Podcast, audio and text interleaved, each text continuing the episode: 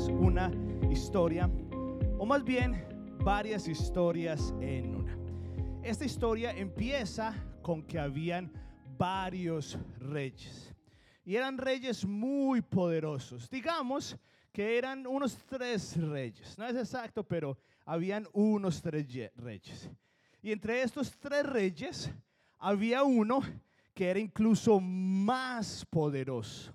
El reino de este otro rey era con piedras costosas y aspe castalinas, tiene grandes puertas, tiene un jardín hermoso, hay palacios, hay música todo el día y a toda hora. En este reino es tan hermoso que todo el tiempo es felicidad, nadie llora, no hay tristeza. Y este es el rey más rico de todos los reyes. Es el que más tiene poder. Y nunca ha habido un rey como este.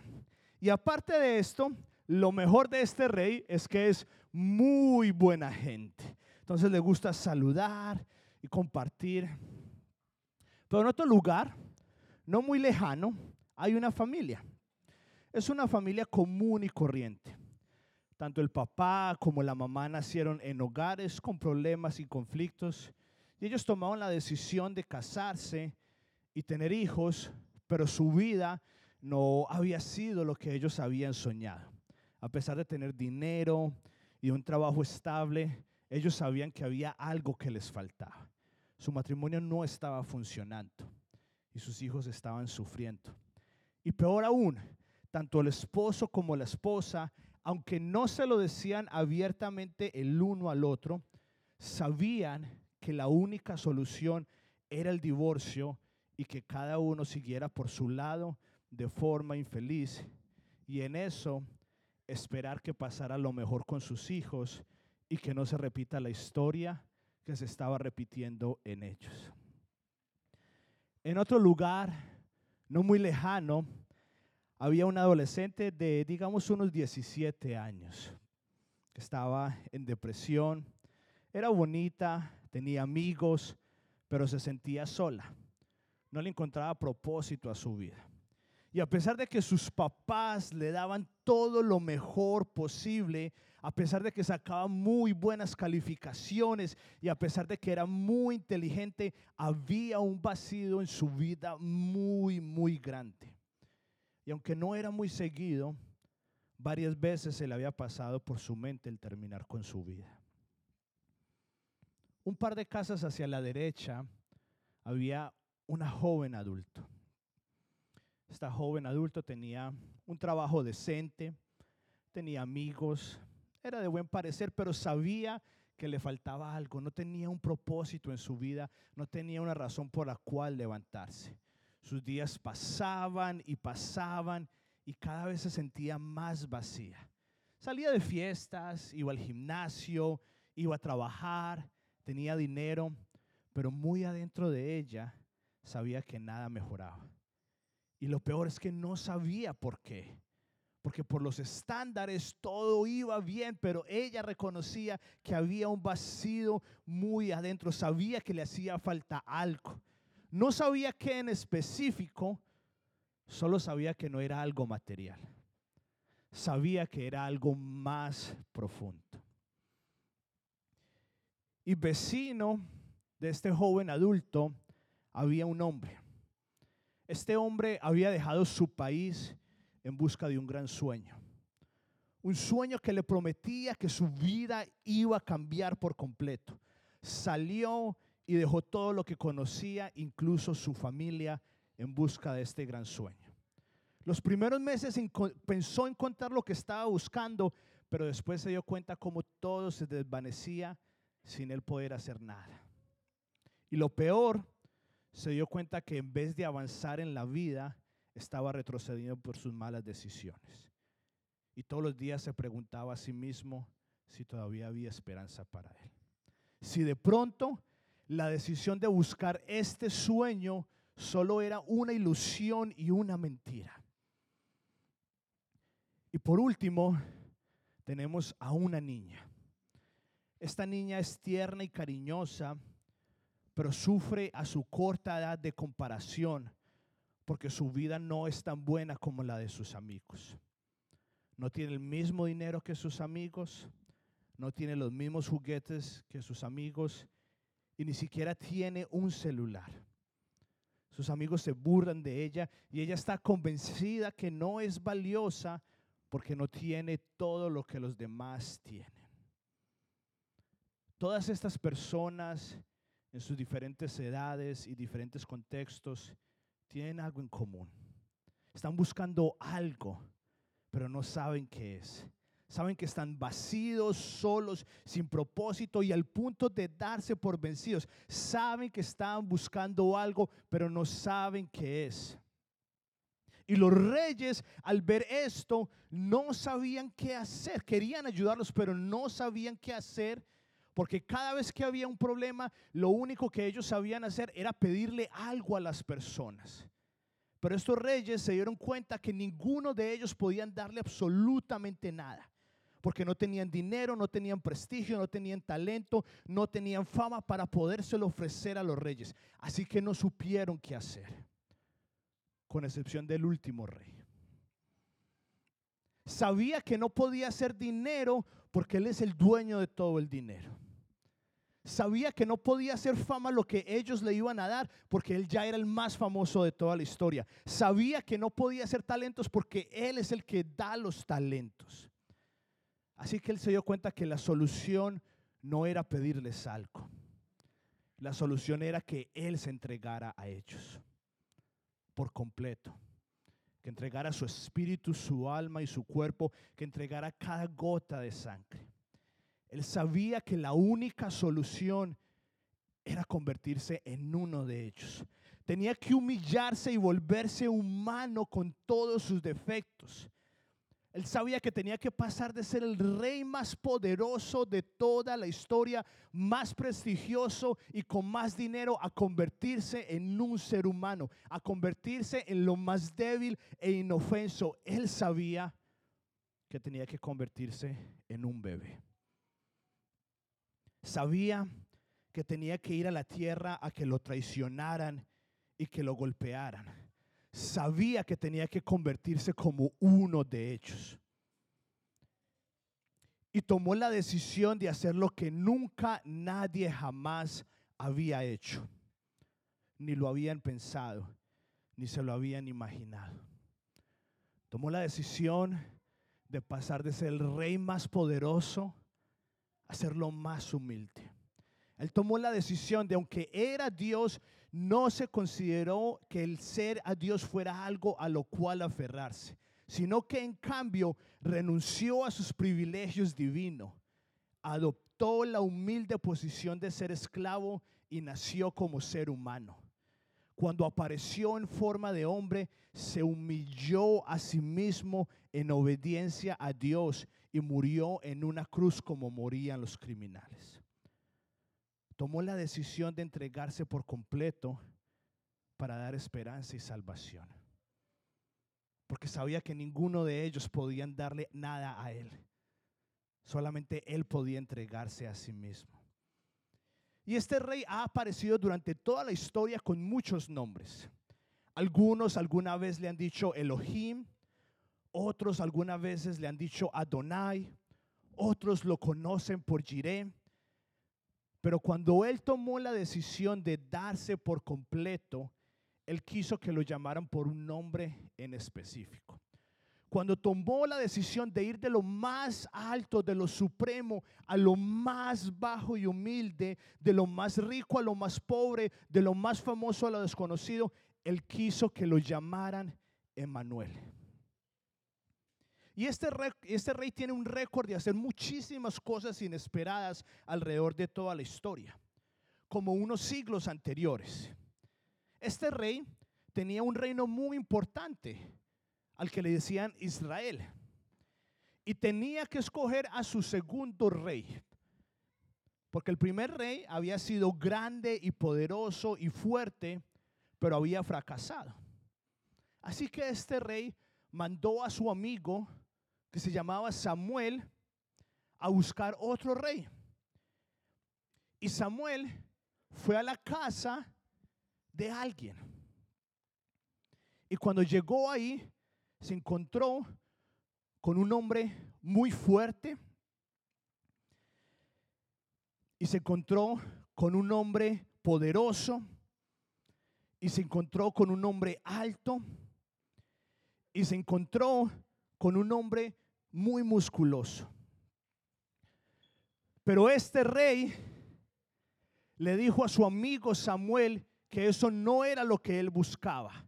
Porque este rey tiene un récord de hacer las cosas diferentes. Este rey que es tan poderoso que es un Dios, el Dios del universo, del cielo y de la tierra, le dijo a su amigo Samuel, yo no veo lo que todos ven, yo veo algo más diferente. Y en cambio quiso escoger al más pequeño, al más débil, con el trabajo menos importante. Decidió escoger a la persona que incluso su mismo papá se había olvidado de él escogió a un pastor que simplemente cuidaba ovejas y lo escogió para ser el próximo rey de su reino. Escogió al que nadie escogería. Y volviendo a donde estábamos, este rey decide convertirse en lo más inofenso del mundo, en un bebé, sabiendo que iba a necesitar que otra persona lo alimentara y lo cuidara y que lo protegiera. Conscientemente tomó la decisión de pasar de ser el rey más poderoso del mundo a ser el bebé más humilde. De ser tan poderoso que con tan solamente su voz el universo tenía que moverse. De pasar de ser un rey que todos los planetas y todos los reyes y todo el universo le obedecían a ser un hijo. Y a ser un hijo de una joven desconocida virgen de una ciudad que nadie conocía. Y escogió la forma menos predecible para hacerlo. Decidió nacer en un establo al lado de animales. Y una vez más, escogió lo que nadie escogería, a lo más menospreciado. Escogió a unos pastores para ser los primeros en escuchar la noticia y ver a este rey. En vez de escoger a los poderosos y grandes y fuertes, como lo eran los hermanos del rey David, decidió escoger a otros pastores, como lo fue David, que eran tan desconocidos que ni siquiera tenemos su nombre. Emanuel, Dios con nosotros, hecho carne pasó de ser el centro del universo a ser un siervo, a ser un esclavo. Porque vino a entregarse por la familia que no tenía esperanza, por el joven adulto que no tenía un destino, por el adolescente que sufre de depresión y ansiedad, por el hombre que cree que ya no hay vuelta atrás y no hay esperanza en su vida, y por el niño y la niña que se siente solo. Emanuel vino a darle a cada uno de ellos lo que sabían que ellos necesitaban, pero no sabía qué era. Tomó la decisión de dejar de ser el rey más poderoso del mundo para convertirse en un bebé que tenía que ser limpiado y alimentado. Tomó la decisión de morir la peor muerte, de sufrir lo peor de lo peor. Por ti, por mí por ti, por ti y por mí. Porque, si sabía, porque él sabía que si él no lo hacía, usted iba a morir y yo iba a morir. Emocionalmente, físicamente, espiritualmente y sobre todo que íbamos a morir por la eternidad. Sabía que ninguno de ellos podía darle absolutamente nada a él. Así que tomó la decisión de entregarse por ellos. Tomó la decisión de él convertirse en Emanuel.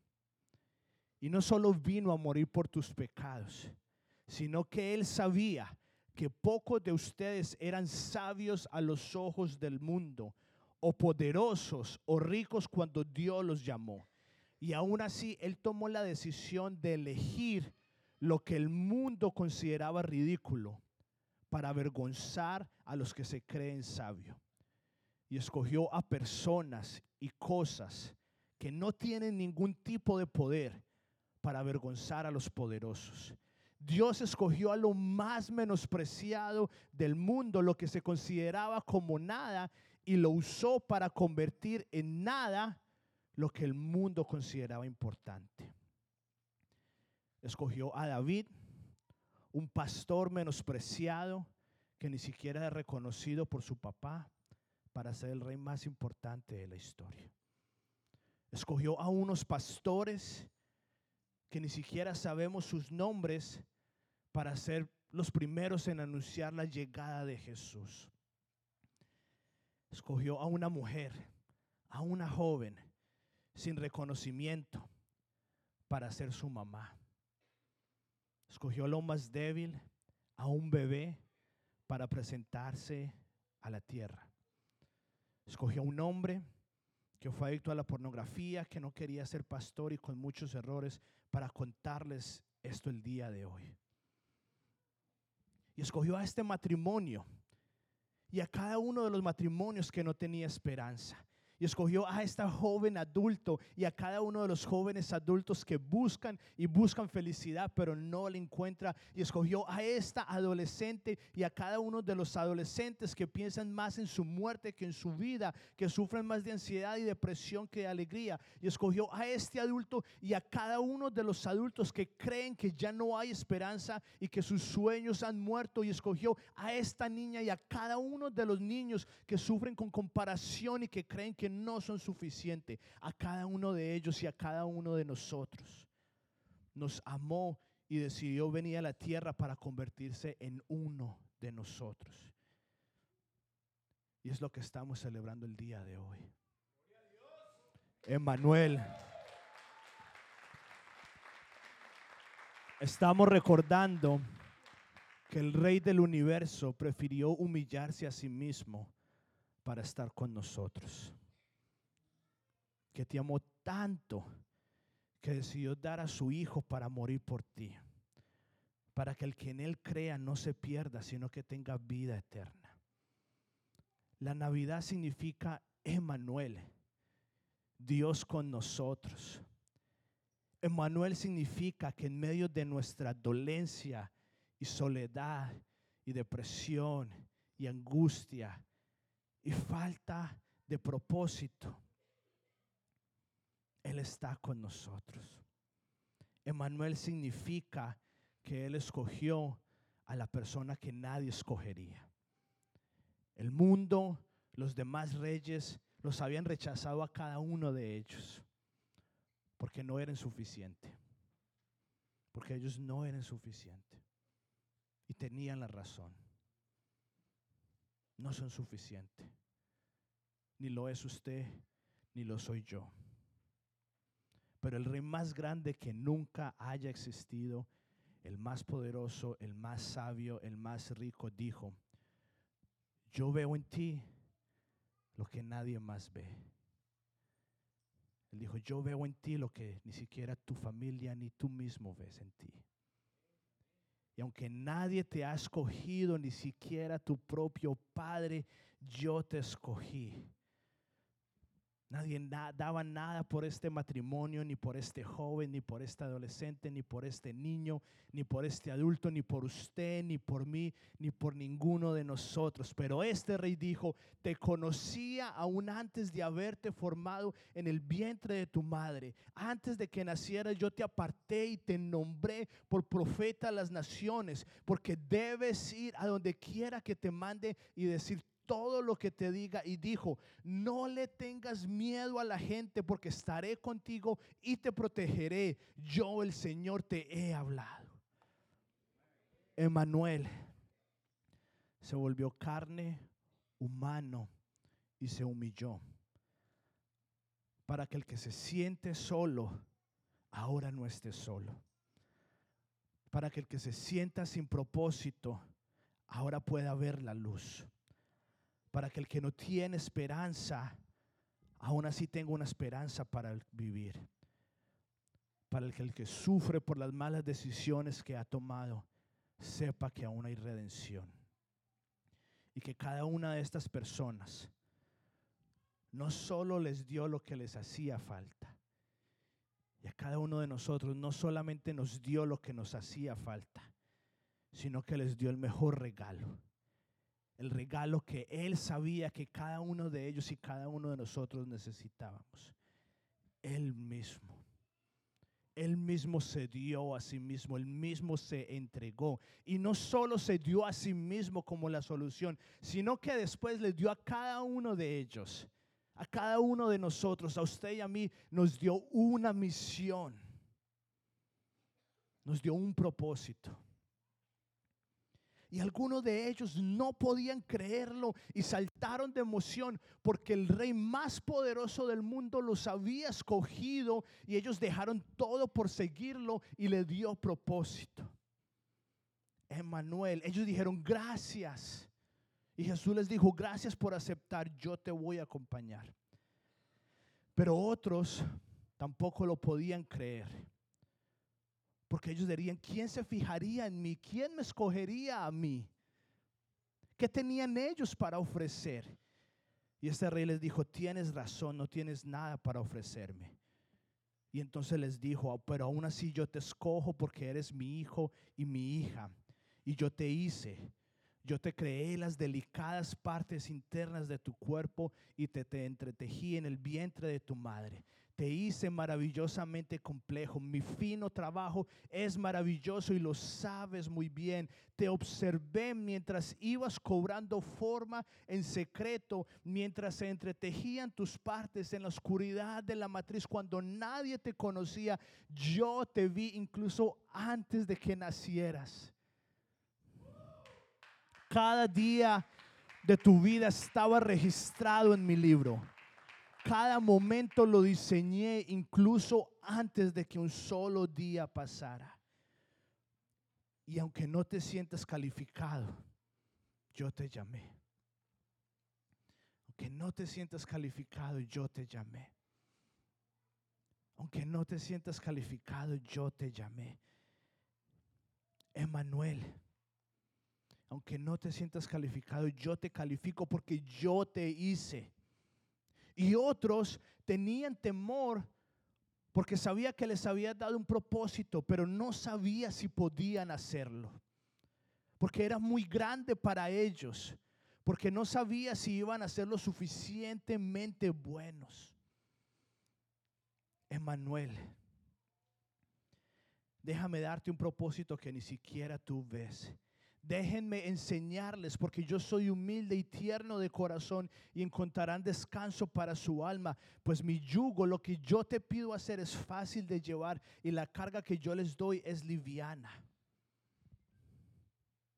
Y hay otros que se sienten descalificados porque saben que han cometido errores, porque saben que han fallado, porque no son dignos de ser llamados sus hijos.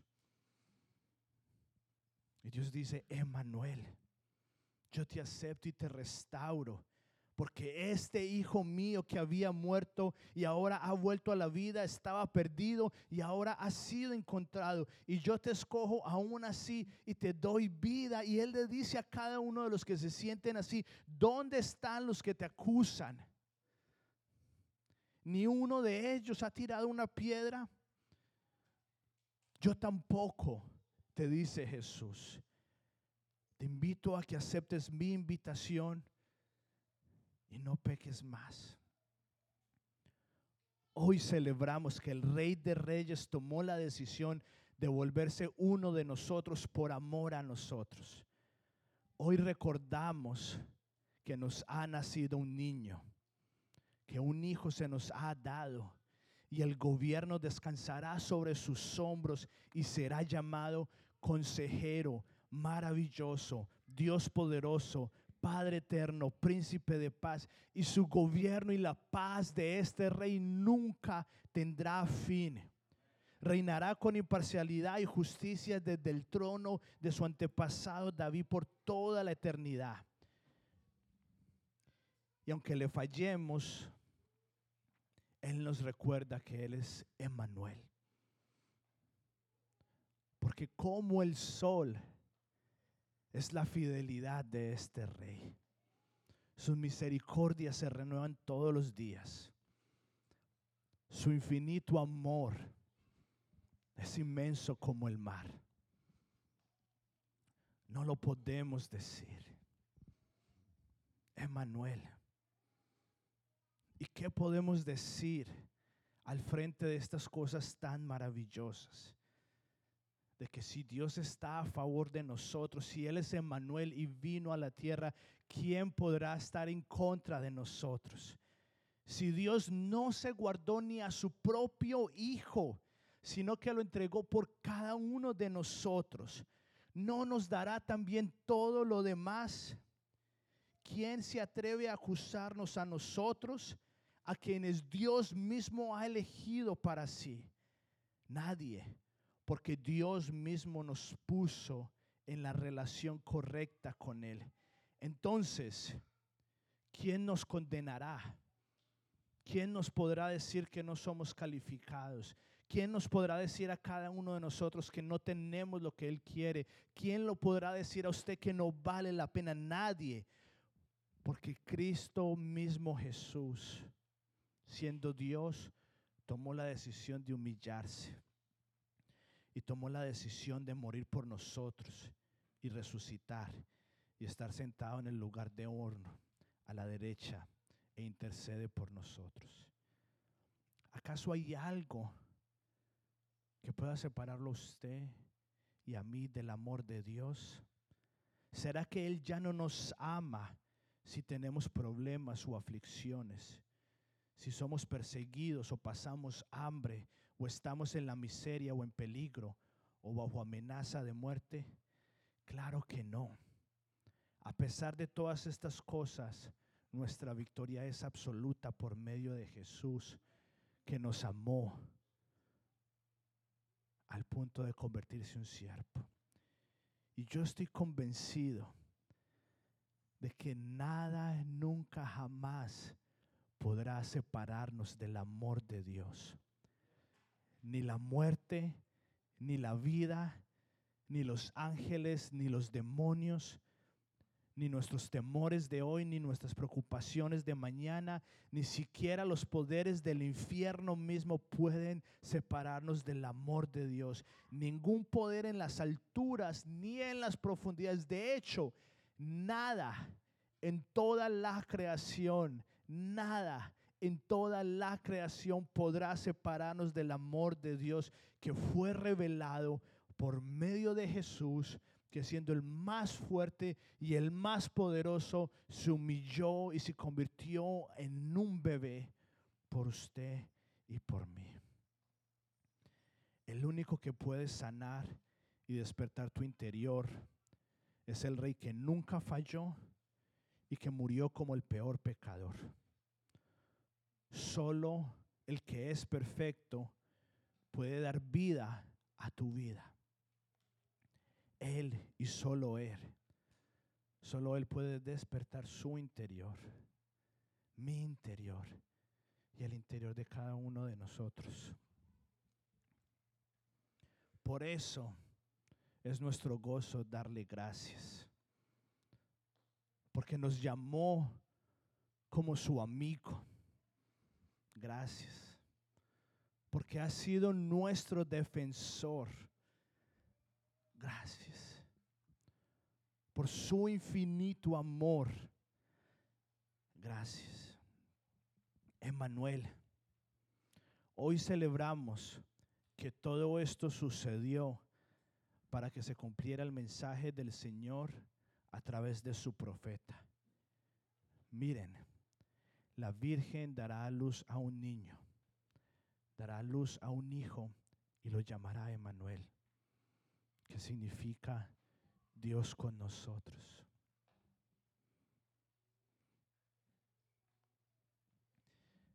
Es lo que celebramos el día de hoy.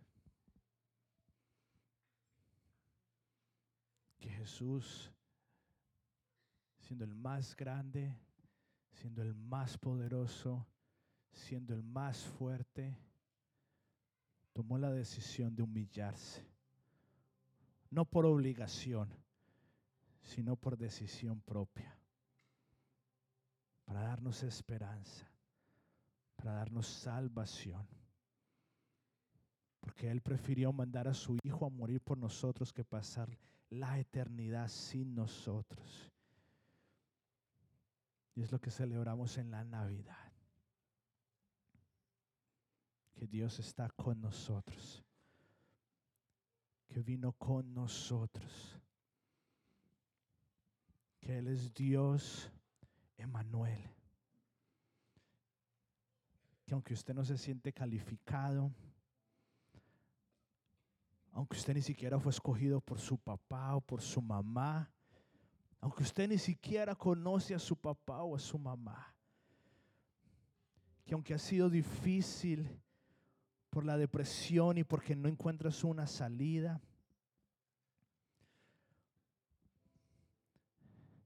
porque encuentras un vacío que nada lo puede llenar, y creíste que al venir a los Estados Unidos lo era y no lo fue.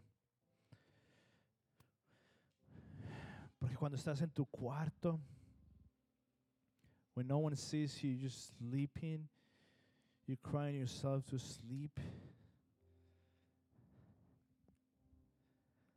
Podemos mirar hacia arriba y decir, Emanuel, porque Él está con nosotros y no estamos solos. Y este domingo y cada domingo nos reunimos para decirle gracias por venir a la tierra. Gracias por tu amor. Gracias por la decisión de que aunque no teníamos nada para darte, tú tomaste la decisión de darnos todo, de darte a ti mismo. Y hoy lo podemos celebrar. Y aceptamos el regalo más grande, que es Jesús mismo.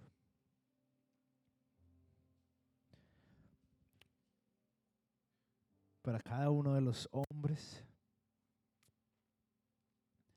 que tomaron la decisión de dejar su familia, su país,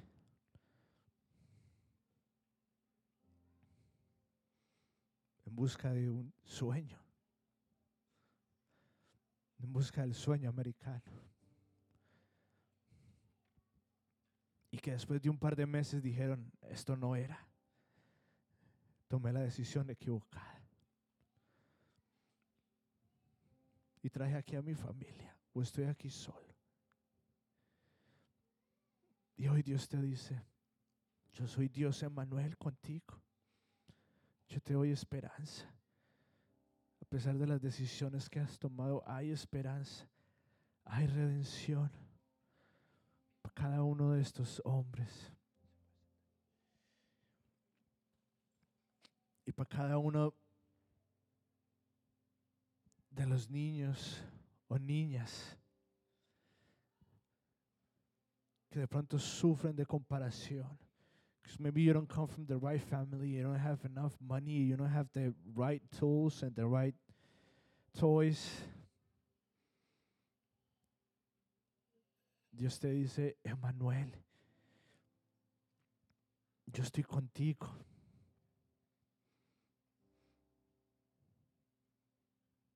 Yo soy tu amigo.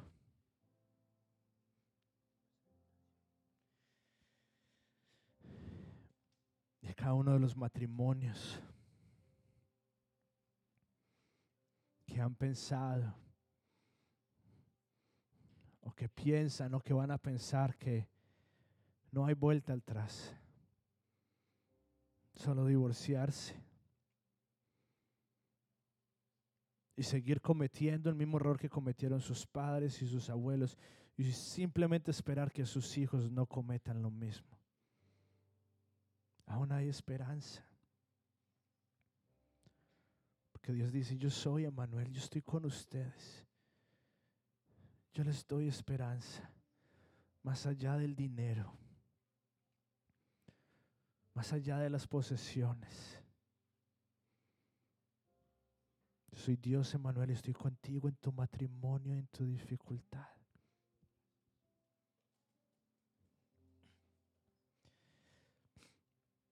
Y a cada uno de los adolescentes que batallan con la ansiedad, identidad y con depresión. Dios dice, yo te envié a, tu, a mí mismo hijo, just to be with you. Because when no one sees you and no one chooses you, I do. And not only do I choose you, but I give you purpose and a calling. And you don't have to be alone anymore. You don't have to be scared of the future. Because I'm with you. Para los jóvenes adultos que buscan su felicidad en diferentes lugares, en relaciones, en trabajo, en estatus. Hoy Dios siempre te dice, el único que puede satisfacer tu interior soy yo. Por eso mandé a mi hijo. Por eso puedo decir, soy Emanuel contigo. Soy el único que puede satisfacerte.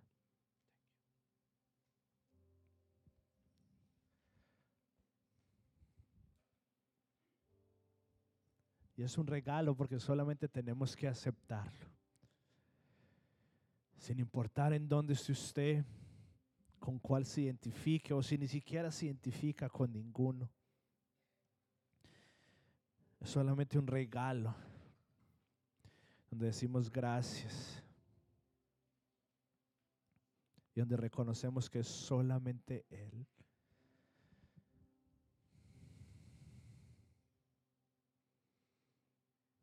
Así que lo invito a que celebremos hoy la Navidad, reconociendo que Dios es Emanuel con nosotros.